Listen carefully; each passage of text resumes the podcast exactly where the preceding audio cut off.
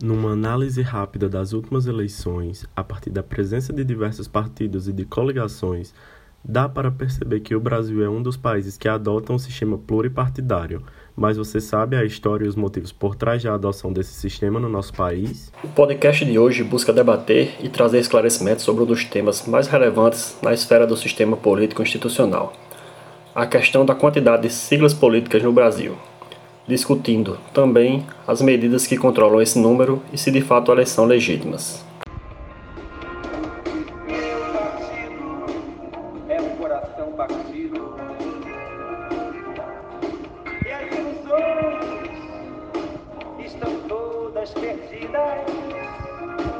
Para entender esse problema, é preciso partir do início e compreender o que é o pluripartidarismo. De maneira bem simples, é possível definir o pluripartidarismo como a coexistência de três ou mais partidos políticos no mesmo sistema político. Para responder à pergunta inicial sobre o que baseou essa disposição dos partidos, é preciso observar a história política recente, começando pela ditadura militar. Durante boa parte do regime, o país teve apenas dois partidos: a Arena, Partido dos Militares, e o MDB, partido que representava a oposição mas o desempenho impressionante que o MDB apresentou nas eleições de 1974, conquistando a maioria das cadeiras disponíveis para o Senado, acendeu o alerta dos militares, que tentaram diversas medidas para conter o crescimento do MDB. A mais drástica delas aconteceu em 1979 e extinguiu os dois partidos existentes para consagrar o retorno do pluripartidarismo no Brasil.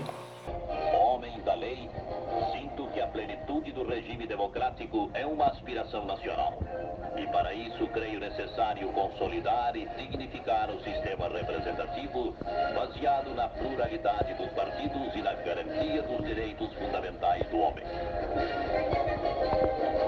Pois é, o sistema pluripartidário voltou após esse ato dos militares e foi consolidado de vez no nosso país com a Constituição Federal de 1988, mais especificamente com o seu artigo 17 esse sistema ele abrange diversas garantias constitucionais, dispostas já nos fundamentos da República, e tem como objetivo assegurar a multiplicidade de ideologias por meio da atuação partidária nos centros políticos de decisão.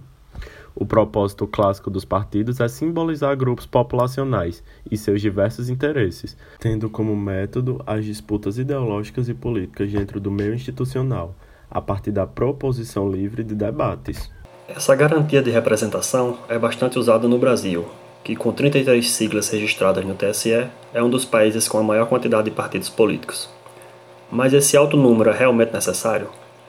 É possível que tenham partidos demais no Brasil? Restringi-los é constitucional? Sim, esses são alguns dos questionamentos mais feitos pelos brasileiros, e as respostas nem sempre são claras. Nas eleições da última década, não existem números compatíveis com essa variedade partidária. Quando analisada na perspectiva representativa, a quantidade de siglas supostamente indicaria maior identificação por parte do eleitorado. Cada cidadão deveria ter um grupo com quem concordasse, mas não é isso que comprovam os percentuais dos votos brancos e nulos. De acordo com o Instituto Datafolha, para 65% do eleitorado brasileiro, não existe um partido que gere identificação e isso caracteriza a chamada crise de representatividade. Embora a Constituição celebre a variedade de ideologias, e embora o pluralismo seja benéfico à democracia, alguns pensadores consideram o número de 33 siglas partidárias como um exagero que possa estar, na verdade, prejudicando o sistema eleitoral do país. Estudos eleitorais feitos em 2016 e 2019 apontam como excesso de partidos políticos, os problemas de governabilidade gerados pela alta dispersão partidária no Congresso e o descrédito da população nas agremiações está relacionado à má aplicação do pluripartidarismo, que é visto hoje como multipartidarismo exacerbado. Coalizões momentâneas sujeitas a desgaste, infidelidade partidária, destruição de siglas e a ausência de uma ideologia clara são fatores que identificam a falta de consistência político-filosófica da classe partidária. Entende-se que a prevalência de interesses próprios dentro de um jogo, idealmente pautado pela representação, compromete as instituições como um todo, mas, sobretudo, os próprios partidos políticos. Agremiações deveriam funcionar como indicações de um caminho programático ideológico para o eleitor. É o que o comportamento eleitoral de democracias mais estabilizadas indica Nelas, os cidadãos geralmente adotam um partido e até filiam-se, estabelecendo um padrão no voto, que é justificado muito mais pela ideologia da sigla do que pela figura do candidato. Um padrão razoável de identificação, espalhado nos diversos grupos da sociedade, é um sintoma de um modelo democrático produtivo, que estabelece claras conexões entre o ideário popular e as ferramentas democráticas. Seria a consolidação do princípio do artigo 1, inciso 5 da nossa Constituição, o pluralismo político. Esse cenário de o que deveria ser versus o que é, além de chamar a atenção pelas disparidades, levanta a questão das cláusulas de barreira. Será que o Brasil realmente precisa delas? Vale reforçar que o artigo 17 da Constituição apresenta apenas os impedimentos expressos em seus incisos, de modo que a Assembleia Constituinte de 1987 fez questão de não mencionar as, essas medidas. Depois, houveram duas tentativas de instalar cláusulas de desempenho no Brasil, mas elas foram determinadas como inconstitucionais por meio de ADI. Ainda assim, uma nova tentativa foi recentemente aprovada com a PEC 33 de 2017 que se caracteriza como cláusula de barreira e ameaça a existência de diversos partidos nanicos. A aprovação dessa PEC vai, portanto, em confronto com as decisões das ADIs do STF, causando incerteza sobre a legalidade ou não dessas cláusulas de desempenho. Mas, como já foi comentado, a função do pluripartidarismo é consolidar o princípio da pluralidade política é nesse ponto que reside o centro da discussão.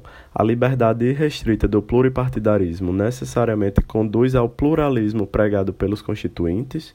Analisando as características do cenário atual, entende-se que não.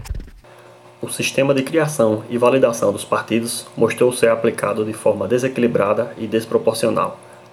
Partidos são essenciais à democracia, mas é também essencial que o elemento ideológico esteja inserido em suas constituições justificando sua própria existência e caráter representativo nacional. Visto que a escassez de ideias e a disputa por interesses privados não representa a soberania popular. Sendo assim, medidas que alterem as condições para a participação de agremiações no Congresso Nacional, visando frear a influência do multipartidarismo exacerbado, agem para resgatar o pluralismo representativo, sendo legítimas e necessárias. E assim chegamos ao fim da nossa conversa. De forma breve, no programa de hoje tentamos avaliar os aspectos do pluripartidarismo, identificar possíveis restrições a esse sistema e ponderar se elas são legítimas. Esperamos que os conceitos tenham sido entendidos. Até a próxima!